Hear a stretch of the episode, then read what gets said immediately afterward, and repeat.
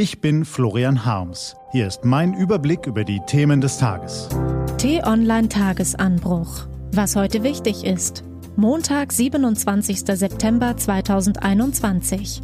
Das Ergebnis der Bundestagswahl stellt die Parteien vor eine große Herausforderung. Jetzt beginnen die Machtmanöver. Gelesen von Irene Schulz.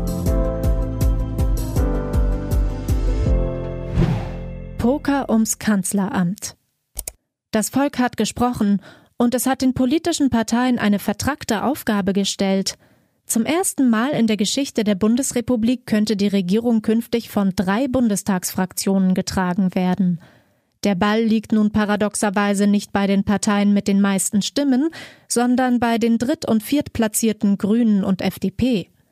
Darüber wird in den kommenden Tagen viel zu reden und zu schreiben sein. Vorher aber werfen wir einen Blick auf die Sieger und Verlierer dieser Bundestagswahl.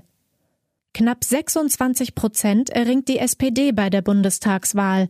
Damit liegt sie knapp vor CDU und CSU und kann das Kanzleramt beanspruchen. Vor 16 Jahren hätten die Roten über so ein Ergebnis geweint. Heute versetzt es sie in Partylaune.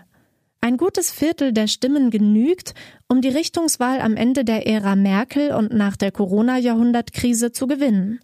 Damit hat Olaf Scholz gute Chancen, sich zum neunten Bundeskanzler aufzuschwingen.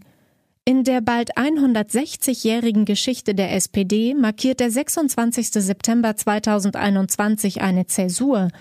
Die von vielen Unkenrufern totgesagte Sozialdemokratie ist wieder da und erhebt den Anspruch, Deutschland anzuführen. Und die Grünen?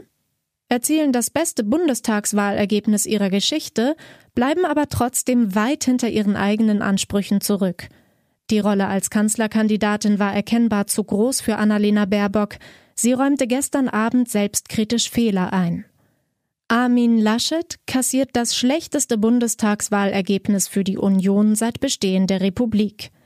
Fast neun Prozentpunkte unter dem schon miesen Resultat von 2017, in den meisten Großstädten abgeschlagen, im Osten nur noch dritte Kraft. Es ist eine brutale Klatsche und sie rührt an die Existenz der CDU. Geschlagen geben sich CDU und CSU aber noch nicht. Der Abstand zur SPD ist nur knapp. Als Zweitplatzierte könnten sie womöglich doch noch eine Regierung bilden. Nun kommt es darauf an, wie sich die Grünen und die FDP positionieren.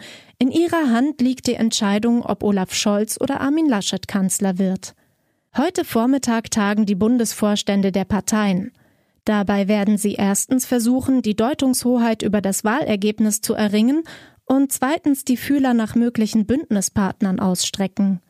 Drittens bringen sich all jene Politiker in Stellung, die auf ein bestimmtes Amt schielen, nicht nur in der Bundesregierung, sondern auch in den Parlamentsfraktionen und im Schloss Bellevue. Denn im Februar wird der nächste Bundespräsident gewählt. Viele Gespräche also, vor den Mikrofonen und Kameras, vor allem aber hinter verschlossenen Türen. Welche möglichen Koalitionen sich dabei abzeichnen, unterliegt nun allein dem Verhandlungsgeschick der Parteistrategen. Anders als in vielen anderen Ländern gibt es hierzulande keine gesetzlichen Vorschriften für Sondierungsgespräche und Koalitionsverhandlungen.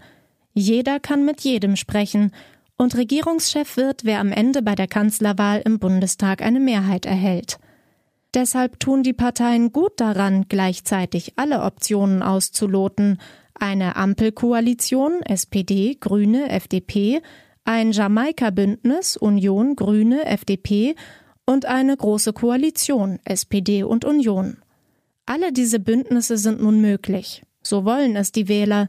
Nur das vielbeschworene Linksbündnis aus SPD, Grünen und Linkspartei hat wohl keine Mehrheit. Und worin liegt am Ende der Erfolg?